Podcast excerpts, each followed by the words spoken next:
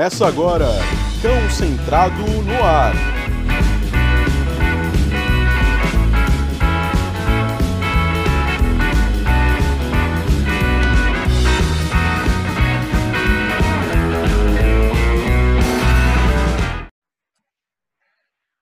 Fala galera, Thiago Barbieri mais uma vez falando com vocês, mais um cão centrado no assunto. Hoje um tema bem interessante que a gente vai abordar aqui: pulos e mordidas nos filhotes. Isso você já teve esse problema? Se não teve, é um sortudo, mas muitas pessoas, muitos tutores enfrentam essa questão e a gente vai falar bastante sobre isso. Mais uma vez, Luciano Gasparo comigo aí aqui. E aí, Luciano, boa tarde. E aí, boa tarde. Fala galera, beleza? Vamos aí.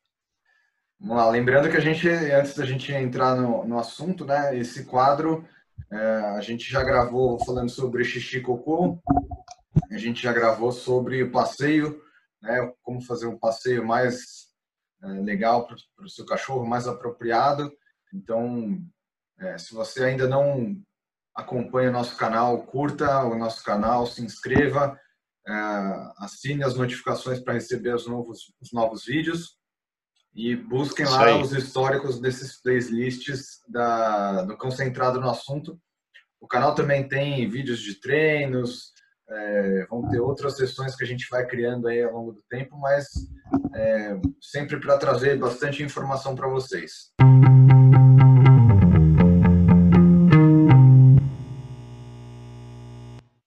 Então vamos começar, vamos começar o papo de hoje, Luciano. É, vamos começar falando de pulos, né? É, normalmente as pessoas pegam um filhotinho, pequenininho, bonitinho, aí ele vem pulando, fazendo graça, brincando e todo mundo acha muito legal. E aí, de repente, o filhote deixa de ser filhote, cresce e os pulos começam a ser um, um incômodo eu, e às vezes até colocando em risco, né? Quando dependendo do porte do cachorro, as pessoas que podem se machucar, crianças, idosos, enfim, porque a gente foi treinando o cachorro ao longo do tempo que pular é legal. Como que a gente deve abordar essa questão com os tutores? Que orientações que a gente costuma passar para eles? Então, a primeira é sempre criar um comportamento alternativo ao pulo para na hora de cumprimentar, na hora de fazer festa. O que seria um comportamento alternativo ou incompatível, né? Então, o cachorro não pode pular enquanto ele senta, ou enquanto ele deita, ou enquanto ele está na caminha dele. Então, se a gente condiciona ele a receber carinho, receber atenção numa dessas situações, ele não vai ser recompensado por pular. É isso aí, Luciano? É, é isso. E até dá para entender como isso funciona, né? Por que, que as pessoas condicionam tanto os, os filhotes a pular? Porque todo mundo fica muito feliz de chegar filhotinho demonstrar toda a alegria, pulando na perna, pequenininho, bonitinho. Então dá até para entender o porquê isso acontece, né? Mas é uma coisa que é, em pouco tempo vira um problema, como você disse. E se for um cachorro de porte médio para grande, é um problema maior, porque com dois meses ele está pulando na sua perna, com seis meses ele está pulando na sua cabeça, defendendo da sua altura. E isso começa a virar um incômodo e é muito rápido para virar um problema, né? Então é, é isso aí, precisa é, ter em mente que não é bonitinho o tempo todo. E pode ser, tem gente que não se importa, também tem isso. Mas você vai receber visita, vai ter um idoso, uma criança na sua casa, eventualmente, e aí vira um problema porque esse cachorro ele não vai ter critério para escolher quem ele vai pular. Ele vai pular em todo mundo e vai machucar alguém e aí, usando essa estratégia de treinar um comportamento incompatível, é, eu acho que é a melhor, a mais fácil e mais funcional de todas mesmo. É, e, e, tem uma questão, né, que algumas pessoas questionam pra gente, ah, mas eu não quero que meu cachorro seja um robozinho, eu quero que ele apresente comportamento espontâneo, deixe ele brincar comigo, eu não vou poder brincar nunca com o cachorro. Muito pelo contrário, você tem que se divertir muito com o cachorro, né? Ninguém tem um cachorro para ser igual ao nosso amigo aqui, uma estátua. É. Né? Muitos é. deve... Lembrando que muitos deveriam ter um desse, né? Porque É mais Mas isso é outro assunto. Deixa para um próximo quadro. Mas, Exatamente. Né, inclusive, o, o, nosso amigo Bud aqui, ele tem uma função nos, nas nossas aulas é, de reatividade, porque como ele se parece muito com um cão real, a gente usa em simulações de aproximação, mas também é um outro assunto. Mas, Exatamente. Né, é que a gente vai abordar em breve. Mas como que a gente pode, então, estimular a brincadeira, estimular a alegria, estimular o contato, o afeto, sem ser um cachorro assim é, parado, né, estátua, não é, essa, não é essa a ideia. A gente quer que o cachorro brinca, se divirta, é, mas a gente tem que ensinar para ele também essas regras é, é, de comportamento, de convivência em sociedade, porque vamos supor que você vai com ele num bar ou num restaurante que é permitido cachorro. E aí, a cada pessoa que passa, ele quer interagir e pula. Então, você vai ter um transtorno ali.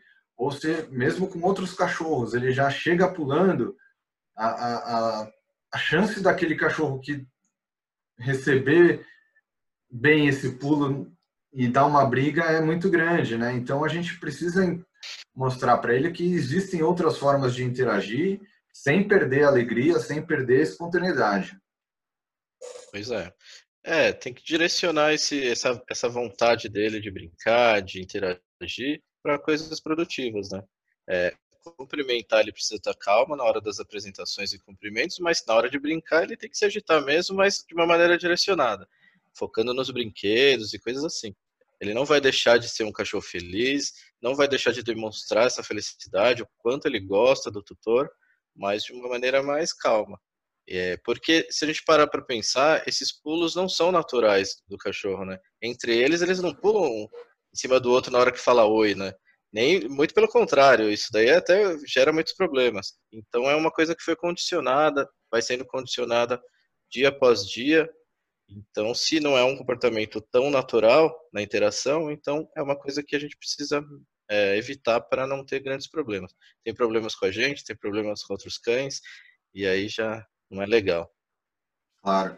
E a gente percebe bastante que essa situação do pulo ela se agrava quando ah, os tutores passam muito tempo longe de casa, né? E aí a pessoa vai trabalhar e quando volta o cachorro que ficou ali 8, 9, 10, às vezes até mais tempo ah, sozinho, quando vê a pessoa é uma excitação muito grande, né? Então é impossível você falar para o cachorro, não, fique super calmo, depois de 10 horas o seu dono chega e ele está tranquilo.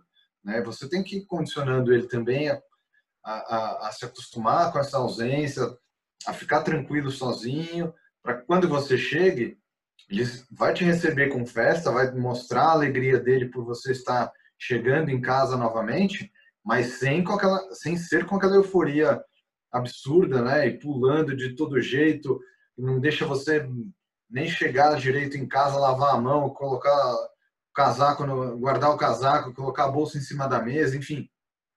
O cachorro fica num, num nível de excitação tão alto que fica prejudicial para ele, né? Verdade. É, e a gente tem que pensar que para não para evitar ou minimizar essa situação dessa excitação muito alta, desse, é, desse dessa agitação toda, é, todo antes eh, tem que ser pensado, né? As atividades deles, as rotinas, tem que estar tá acontecendo bastante coisa ali para que ele fique mais relaxado, fique bem em casa quando estiver sozinho. Tem que fazer a atividade física dele, seja passeio ou outro tipo, de acordo com a necessidade individual de cada cachorro. O enriquecimento ambiental ali, bem, bem planejado, bem pensado. O período de treinamento e a socialização em dia. E aí, é, tendo essa rotina bem, bem, bem, bem estruturada, vai ser muito mais fácil desse cachorro se manter mais calmo, e aí o treino, para ele não pular, vai ter um efeito muito maior, inclusive, né? Hum. Esse treino e todos os outros, inclusive, né? Sim, e outra dúvida. coisa importante, esse é um dos, dos treinos que, que ele pode acontecer todos, todos os dias e também é, ele acontece a gente querendo ou não porque toda vez que você chega, é um treino. Seja para direcionar para o comportamento adequado ou para o cachorro pular cada vez mais. Ele vai fazer aquilo de qualquer forma. Então, é uma oportunidade de você praticar o comportamento que você quer, que é o comportamento incompatível ou alternativo. Então toda chegada é um mini treino, né? Então se você coloca na rotina isso, rapidinho ele já vai melhorando. Com certeza. E, e você pode aproveitar qualquer situação, né? Então você desceu para pegar uma pizza, foi, sei lá, jogar o lixo. Toda vez que você entra e sai do apartamento é uma oportunidade de você treinar, porque lembrando que para o cachorro ele está treinando o tempo inteiro. Né? Sim. Se, se você não está treinando o cachorro, ele está treinando você. Então a gente tem que chegar antecipar isso, sabendo dessas condições de como funciona a cabeça do cachorro, a gente antecipa as reações e já prepara o comportamento que a gente deseja que ele apresente numa situação em que você vai sair, voltar, em que você vai receber pessoas em casa, para que não, não vire um problema para você depois. Exatamente. E por que o cachorro, se você sair e ficar é, 15 minutos fora, ele vai fazer a maior, a maior, festa quando você voltar de qualquer forma. Então, é oportunidade de praticar, de treinar, de evoluir o treino. É, e, e além do, das mordidas, né, uma outra questão que começa quando, normalmente, né, quando a pessoa pega um filhote pequenininho e começa como uma brincadeira bem bonitinha, e depois pode virar um problema muito sério, são as mordidas, né? Então, o filhotinho, aquela bolinha de pelo pequenininha, vem, começa a te morder, você acha muito legal, depois os dentinhos começam a ficar mais afiados, começa a incomodar um pouquinho mais, aí o cachorro cresce um pouco mais, a mordida fica mais forte. E do mesmo jeito dos pulos, né? Quanto mais é, você reforça esse comportamento da mordida, mais ele vai continuar acontecendo.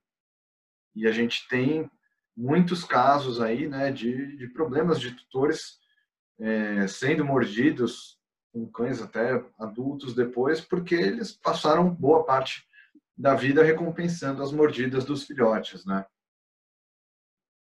Pois é. E assim, é uma coisa é, que é importante entender que é, é o comportamento natural do filhote, né? É o jeito que ele brinca com os outros filhotinhos, os irmãos, outros cães, de lutinha, de um morder o outro, de um perseguir o outro. Só que a nossa pele é muito sensível para esses dentinhos afiados. Né? Então a gente não aguenta, machuca, incomoda. Então precisa direcionar essa vontade de brincar para uma brincadeira mais, mais tranquila, sem, sem ter braço no meio, né? envolvido. É, o, o que a gente sempre orienta, né, ou direcionar para uma brincadeira mais tranquila ou direcionar a boca do cachorro para algum objeto que não seja você. Né? Então você é, tem a mão um brinquedo, é, uma corda para fazer cabo de guerra, é, uma orelha de boi, um mocinho, enfim, alguma coisa que o cachorro tem interesse de morder, que vai ser direcionado ali a, a, a mordida dele, sem ser na gente. É, e é como o Luciano falou, né? Os filhotes eles vão aprendendo entre eles na fase de socialização com essas brincadeiras. É, eles aprendem a, a, força da mordida testando, né? Morder uns aos, uns aos outros. Mas com a gente a, a nossa pele é muito mais fina, não, não aguenta. E a gente tem muito caso aí dos tutores que ligam para gente, ou que mandam foto, ó, oh, tô sangrando, meu filhote me cortou, tô todo roxo de receber mordida, enfim. É, e aí é justamente essa ideia, né? Se você reforça esse comportamento, ele vai aumentar.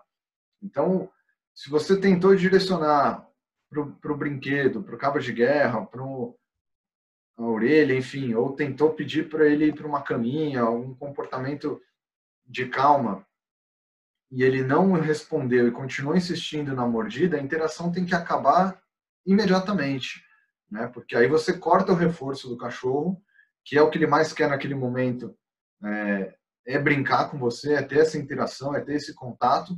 Então interrompe a interação imediatamente, nem que você deixe o cachorro na sala e você se tranca no banheiro por uns minutos. E aí espera ele acalmar e volta a brincar com ele calmamente nova, novamente, né? Isso. E o importante é que essa, brinque... essa brincadeira usando o brinquedo tem que ser muito mais divertida do que a brincadeira dele te morder. Se for uma coisa sem vontade, meio devagar, ele vai preferir sempre te morder porque você grita, você corre, pula, sobe no sofá, sabe aquelas coisas? E é super divertido para te perseguir para poder te morder. Então, quando vai direcionar para um brinquedo, tem que ter uma boa vontade ali do tutor para brincar e tornar aquela brincadeira muito legal, ao ponto dele pensar, escolher em brincar com o brinquedo, sabe? Se ele morder, interrompe a interação, perfeito. Mas se ele estiver brincando com o brinquedo, estiver ali, participa junto, fica ali. E não é só entregar necessariamente o brinquedo. Essa participação é importante, né? Porque ele quer essa interação, ele quer essa, essa participação do tutor, ele quer atenção também, não é só morder por morder, né? Tem toda a atenção ali, a interação com o tutor envolvido. Então tem que caprichar na brincadeira. Claro, com certeza. Todo o entusiasmo que a gente demonstra é, para fugir, fugir, das né? mordidas né? tem que ser é, duplamente né, mostrada na, na, na, brincadeira. Então, né, se a gente pegar, vou pegar aqui o Bud rapidinho para a gente exemplificar para as pessoas.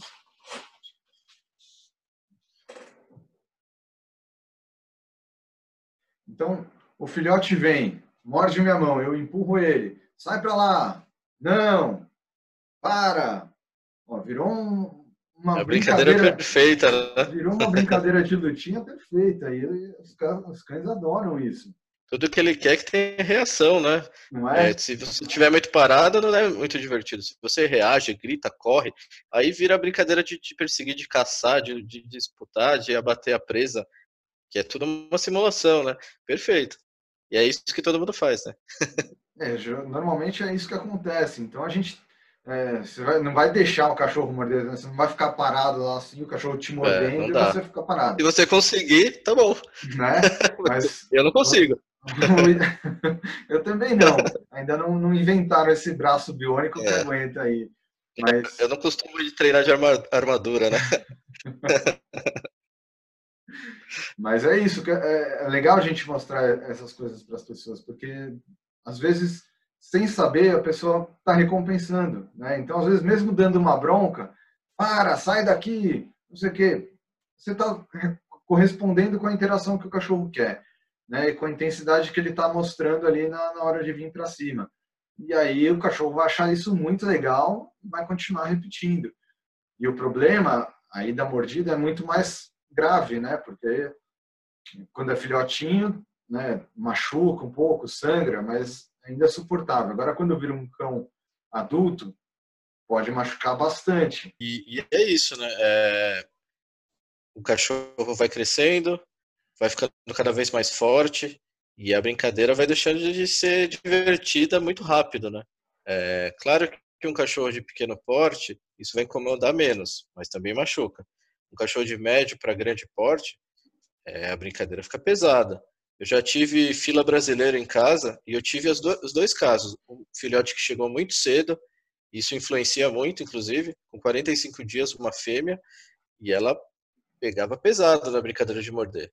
E aí precisou treinar, aprender. Já tive, mas também eu tive filhote que chegou com três meses e meio em casa, um macho que era enorme, o Hulk, e ele nunca brincou de morder assim, nenhuma vez na vida dele. Ele, ele, ele viveu quase 10 anos, ele nunca brincou de morder, porque ele já aprendeu com os irmãos, ele vivia num lugar que tinha muito cachorro, ele chegou já sem precisar dessas brincadeiras. Isso influencia bastante. Uhum. O filhote chega muito cedo na nossa casa, ele vai ter que aprender é, e, e, e, suprir essa necessidade de brincar de, de, dessa forma com a gente se ele passar um bom tempo com os irmãos, com outros cães, logo na primeira fase da vida, ele vai aprender muito sobre isso, a controlar força e tudo mais. Faz toda a diferença também.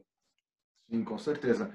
Agora, além dos, dos filhotes que desenvolvem essa, essa questão, a gente também encontra casos, é, por exemplo, de pessoas que resgatam cães, né, ou adotam um cão já adulto, é, e aí tem aquela fase inicial de conhecimento, você não sabe o histórico do cachorro, você não sabe é, que tipo de socialização que ele teve, que tipo de traumas que ele já passou, e, enfim. E aí, aos poucos, o cachorro vai se sentindo mais à vontade, mais é, confiante dentro daquele ambiente, daquela nova casa, e aí ele vai começar a testar esses comportamentos. Né? Então, ele vai querer interagir mordendo, ele vai mostrar euforia, vai começar a pular mais. Então, junta as duas questões que a gente está abordando hoje aqui Né? E, e o, com o cachorro adulto, o treino é basicamente o mesmo que a gente faz com o filhote. Né? Redirecionamento, é, ensinar para ele um comportamento incompatível ao pular, no caso de pular, ou de morder também, você direciona para um brinquedo, ou pede para ele ir para um canto, né, para a caminha, por exemplo, e aí vai, brinca com ele lá e continua a interação, enfim. O, treino é o mesmo, mas exige um pouco mais de dedicação dos tutores, porque justamente o cachorro já tem esse histórico de reforço, né, então que a gente não conhece, e aí ele vai testar o que sempre funcionou para ele anteriormente, né? É, bem como um cachorro adotado, nos primeiros dias ou semanas, ele é um, um anjo, né? Todo mundo fala, nossa, acertei na loteria, o cachorro, cachorro perfeito, quietinho e tal, porque as pessoas querem cachorro muito quieto, né? Não sei porquê, mas é, infelizmente, é assim. E de repente ele se, se adapta, demora um pouco para adaptar, fazer adaptação, ele se sente em casa, conhece todo mundo, ele começa a soltar, se soltar mais, e aí ele começa a ter esses comportamentos que ele já tinha anteriormente, ou a pessoa consegue treinar ele muito rápido. As pessoas são muito boas em treinar o cachorro para esse tipo de coisa.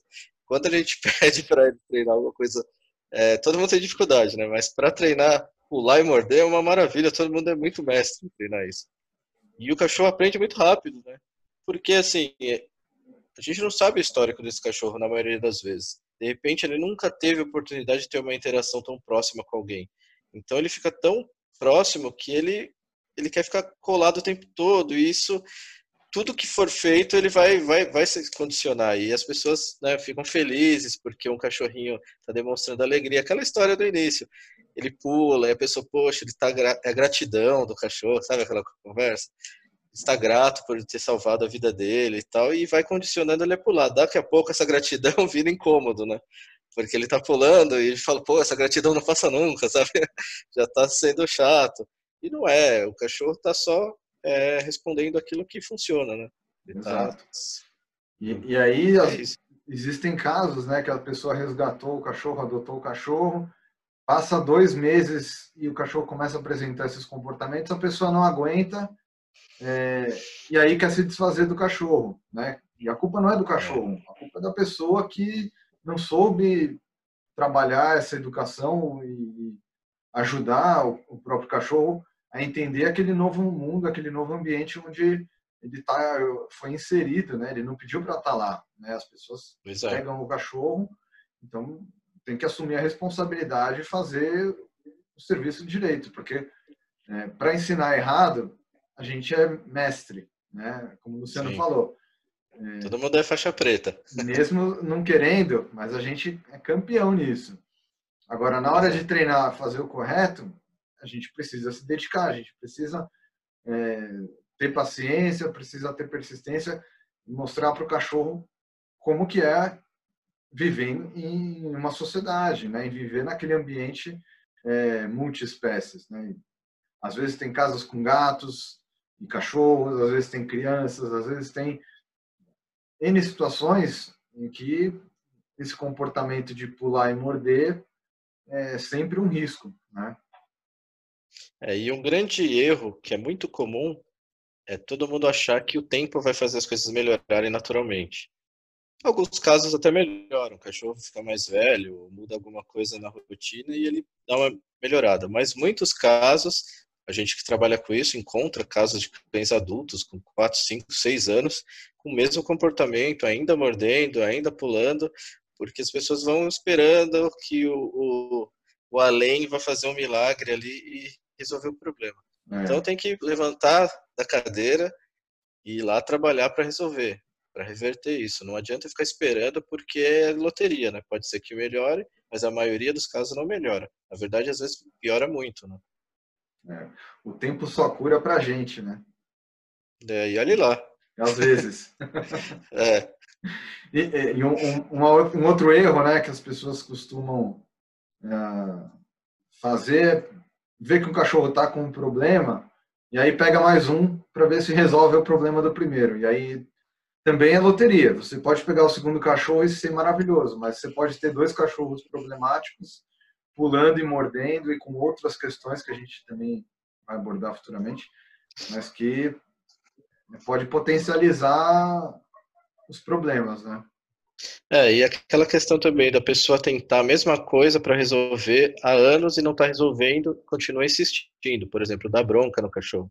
Ela grita com ele cada vez que ele pula, passou três anos ele pulando, ela está gritando e não resolveu. Então tem que parar e falar: não está dando certo, vamos fazer uma coisa diferente. E aí o diferente tem que ser alguma coisa que faça sentido para o cachorro, né? Que ele, que ele entenda que faça sentido porque da bronca é furada, né? Nesse caso, então, pior ainda, porque aí que ele fica doido. com certeza, com certeza. Galera, é isso aí. Por hoje vamos encerrar o concentrado no assunto. Hoje a gente falou sobre pulos e mordidas, uma questão aí bastante importante para essa relação é, das famílias com os cães. É, a gente agradece mais uma vez a audiência. É, compartilhem nossos vídeos, avisem aí os amigos, curta o, o canal, se inscreva, marque lá o sininho para ter as notificações, enfim. Quanto mais a gente conseguir alcançar né, de pessoas é, com informação sobre o adestramento positivo, sobre o comportamento, melhor a gente vai poder ajudar muito mais pessoas. Né? Então, mais uma vez, a gente agradece aí e em breve traremos mais um concentrado no assunto. Valeu, Luciano. É isso aí, valeu, até a próxima.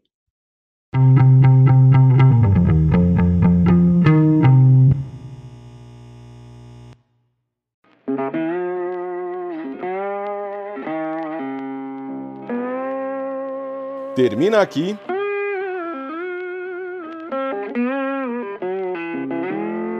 Concentrado no ar.